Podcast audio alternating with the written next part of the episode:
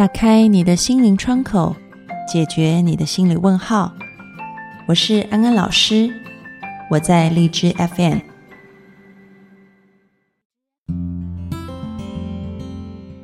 Hello，各位听众朋友，大家好，欢迎收听心安理得，我是安安老师。我放不下是多少人的心结，可是每一次的怀念都是在感受一次心痛，就像那颗坏掉的牙。我们总忍不住去舔舐，每舔舐一次，都再感觉一次酸痛，可就是无法控制去重复这个动作。我们都听过这个道理，与其悼念过去，不如拥抱未来。但是，我们该怎么样才能够放下呢？欢迎进入今天的讨论。其实讲到在感情上面要怎么样放下过去的恋情。然后活在当下，去迈向未来。我想说的真的比做的容易很多很多。而失恋的经验人人都有，大家可以回想一下，我们失恋的那个时候，真的是每天好像魂不守舍，嗯，然后行尸走肉一般，茶不思饭不想。我们说这个谈恋爱令人疯狂，其实失恋也是令人疯狂的一件事情。在这里呢，就要讲到一个很经典的研究。这个研究呢，是一位人类学家他做的，他就把这些失恋的人啊，把他们送到这个 fMRI，就是我们说的这个脑核磁共振仪里面去看他们的脑部。结果就发现呢，在他们脑部的区域里面，有一些部位是高度活动的，而这些高度活动的部位呢，其实就跟那一些。啊，我们说吸毒上瘾，然后不给他毒吃的那些人，他们的脑部活动的区域是一样的，都是感觉到很痛苦，然后情绪很难受，然后非常渴望再得到那个东西。所以基本上，我们说为什么我们会念念不忘，很难放下？嗯，听别人讲都很简单，但是自己却做不到。其实不是你太软弱。也不是你意志力不够坚定，其实你很正常，因为基本上你就要把自己当成是一个现在没有办法再拿到毒品的这个已经上瘾的这些人一样啊。大家应该都在电视上面看过，或者是电影上面看过一些呃描述这些毒瘾发作的人的情况。如果他们吸不到毒的时候，会是怎么样子的？可能就是非常非常难受，然后心里非常的痒，然后很不舒服啊，然后一直渴望的想要再拿到那个东西。他可能愿意用任何的东西去换取能够再吸一口毒品。基本上，我们失恋以后，我们的大脑活跃的地方也跟这些人是一样的啊。所以一开始我们要有一个心态啊，就是当你身边的朋友或者你自己失恋的时候。你一直告诉自己或告诉别人要放下，然后如果放不下的话，不要觉得自己很没有用，或者是觉得别人怎么那么傻，意志力很薄弱啊！你要有同理心，要知道，嗯，他现在正处于一个非常难受的状态，或者是你也知道自己现在处于一个非常时期，要给自己和他人够多的包容啊。另外呢。除了包容跟同理之外，也要教他们安安老师教的以下四点。透过这四个步骤的练习，我们练习放下过去，然后重新的活在当下，拥抱未来，并且要记住，其实就像这一些上瘾的人一样，你可能中间又做不到，然后又失败了，可能又要从头开始。但这个时候，不要觉得灰心。也不要觉得我就是做不到，我就是没办法，这没有效啊！如果我们这样想的话，那就很可惜，因为一个能够真的成功放下过去的人，他不是一次性啊就可以放下，他只是更善于从头开始去练习啊。所以以下的四个步骤呢，我现在就一个一个的来讲啊。第一个步骤呢，就是我们要先隔离。这个隔离的意思很简单，意思就是我们不要再把自己放在一个情境下面，是跟过去你会联想到对方，或者是联想到过去记忆的场景，或者是这一些线索刺激，你都要跟他隔离。也就是说，你要让对方在你的生命当中蒸发掉啊。嗯，比如说你要删掉他的电话，删掉他的微信啊，拉黑朋友圈，删掉他的微博。以前你们两个常常一起去吃饭的餐厅，你就暂时也先不要去。两个彼此之间共通的朋友也暂时先不要联络，对方的照片，然后或者是你们两个共同的一些甜蜜的记录也都可以删掉。这样做的目的呢，其实是为了让你不再接受到这一种呃线索的刺激。当你接受到这种线索的刺激，你就会重复你大脑以往已经形成的一个行为模式，因为我们的大脑里面已经变成说刺激，然后神经回路就开始跑。跑这个原本的神经回路就有的一个反应就会出现啊，这个反应可能就是，嗯，你看到他的照片，你就想打电话跟他聊天，因为你已经习惯每天都要跟他联络了。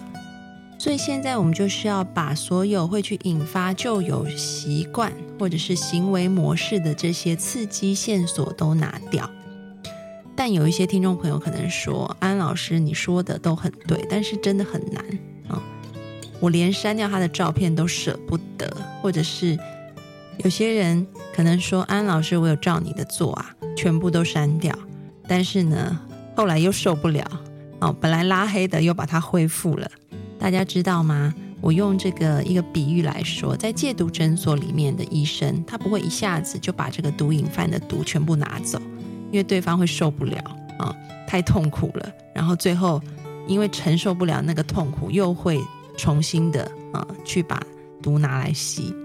所以他的做法就是慢慢的循序渐进，慢慢的去减少他呃毒品的量。所以其实这些患者来到戒毒诊所呢，医生也会给他们施打毒品，但是这个施打毒品是比原本这个毒瘾患者所接受到的量要来的少的。然后随着时间和身体的适应，慢慢的医生打的毒就越来越少。他是用一个渐进的方式，让这个毒瘾患者慢慢的去习惯越来越少剂量的毒品啊。所以呢，如果我们讲其实失恋跟上瘾是类似的话，我们也可以采取类似的方式。如果你发现一下子删光这些所有的和他有关联的东西，你感觉到痛苦，但是呢，你觉得这个痛苦还是可以忍受的，你仍然能够。hold 住这个痛苦啊，然后不去再碰它的话，那这个是 OK 的，你就可以一次过这么做。但是如果你发现你全部删光了，然后这个痛苦你是 hold 不住的，你又会去重新想要再跟他联络，然后忍不住又把拉黑的又恢复，又去跟他联络的话，那么你可以试着采用这种循序渐进的隔离法，比如说。你开始定一个计划，就是十五天断舍离啊，十五天的隔离法。可能你今天先试着把他的微信给拉黑，然后你让自己这个痛苦比那个你一下子就把他所有的东西都没有了来的小啊。然后今天先试着忍受这个小的痛苦，应该是可以承受的。然后呢，明天再多一样啊，就是。昨天已经没了微信，今天再试加一个微博啊！你就是这样循序渐进，一天加一个，然后让自己适应每一天你多加的那一个东西啊，这样子慢慢来的话，也是可以达到一个隔离的效果。这是第一个步骤。第二个步骤呢，就是你要去发泄你的情绪。其实呢。很多时候，我们对于这个恋人，通常分手的时候，内心是有很多痛苦的情绪的，会有愤怒，嗯，会有恐惧，然后会有伤心、难过、委屈、自责等等等等的情绪。我们如果把这些情绪通通放在心里面压抑的话，其实它就像是一个伤口，这个伤口你只是用一些布把它盖起来啊，你没有真的把它打开来。把那些已经化脓的，把那些已经嗯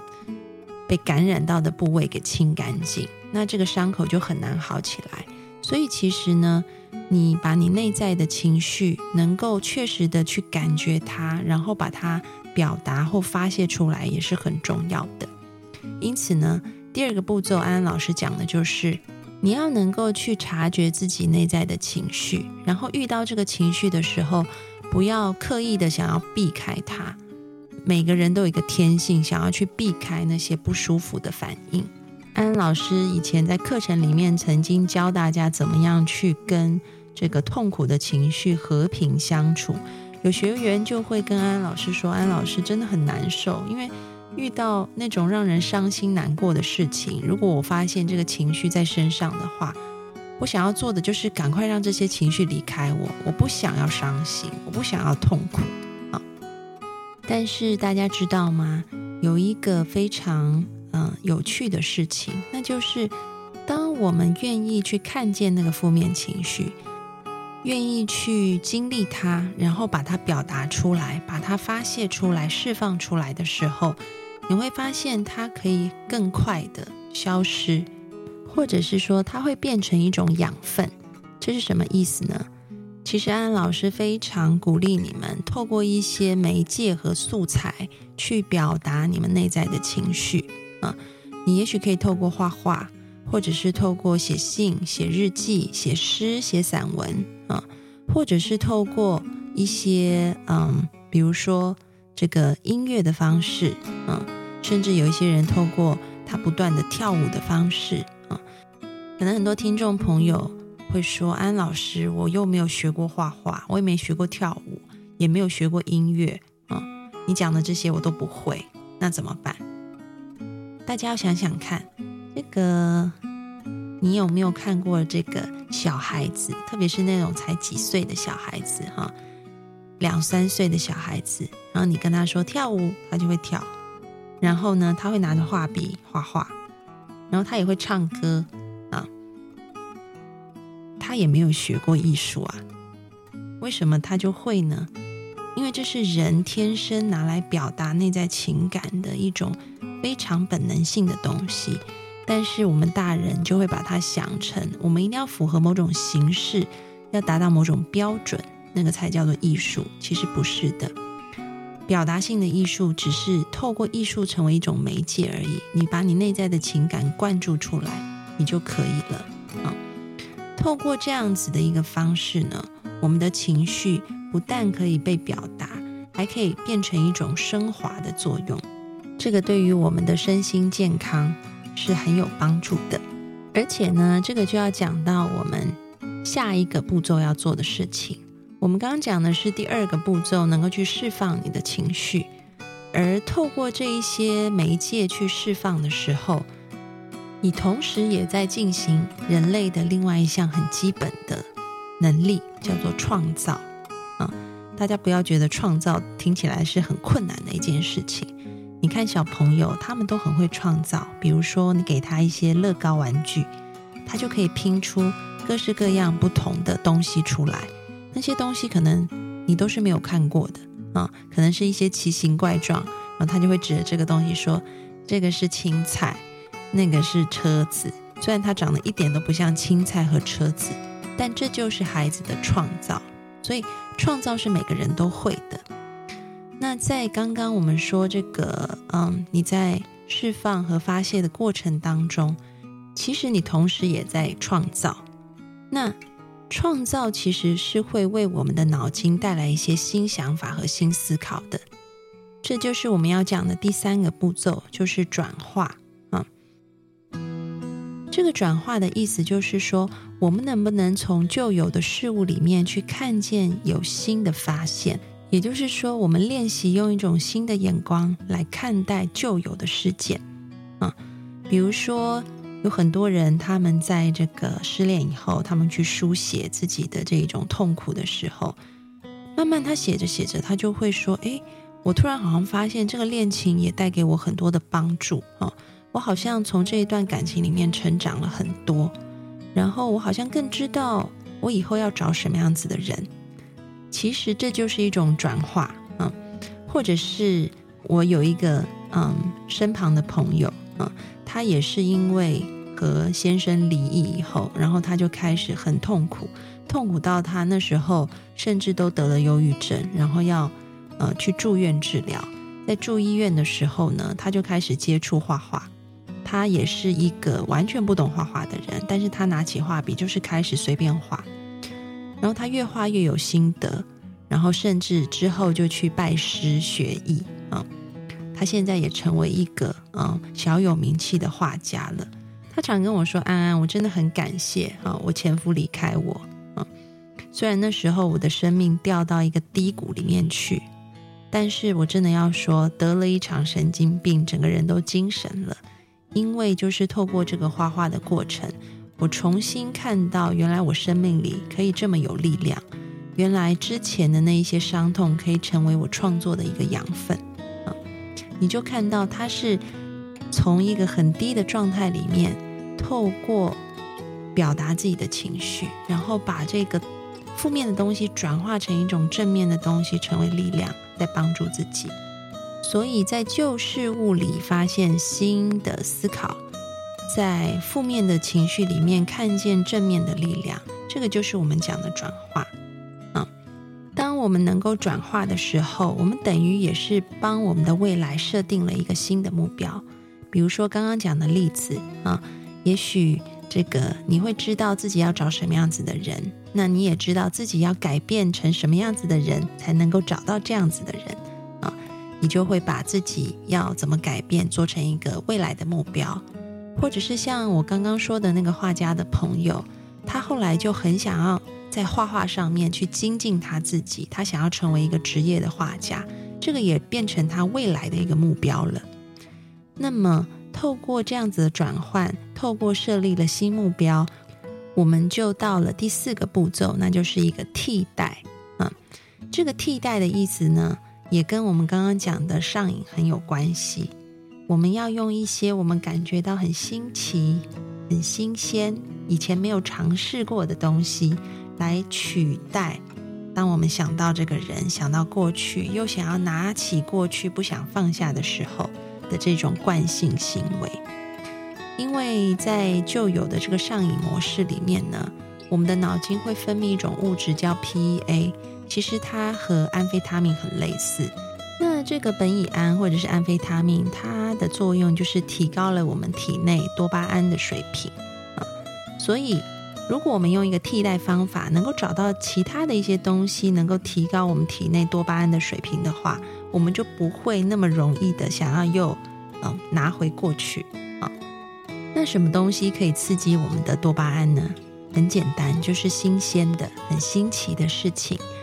所以，当你又想起过去啊放不下的那个时候，你最好是用一些新鲜新奇的事情去取代原本你想要去找他或者是联络对方的这一种呃行为。其实也就是我们说的，你要转移注意力啊，你要把你的注意力放在别的地方。而那些通常能够吸引我们注意力的，也是我们比较少接触、觉得新奇新鲜的事情啊。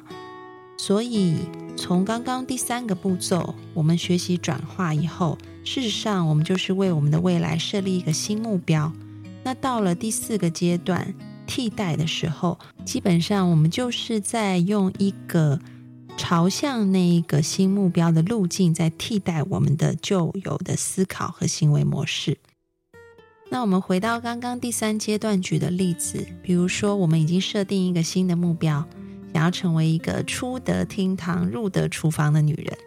那，嗯，新目标就是要学会做饭。那么，当你又想到过去的那个他的时候，其实你就可以用一个新的替代路径，就是我不要去联络他，而是我来给嗯自己或者是家人煮一餐好吃的饭啊。今天可以挑战一个新菜谱来试试看。或者是像刚刚提到的那个画家的朋友，他也是在他想要在抓取过去的时候，因为他有一个新目标，就是我想要成为一名职业画家，所以他就会去练习画画，取代了他就有的行为。所以讲到要怎么样子放下过去，拥抱未来，安安老师给大家的安心金句就是。隔离、释放、转化、替代，你就能够真正的放下过去，拥抱未来。各位听众朋友，关于怎么放下，你们自己个人的经验是什么？欢迎你们上心安理得的讨论区里留言给安安老师，也让其他听众朋友能够分享你们的故事。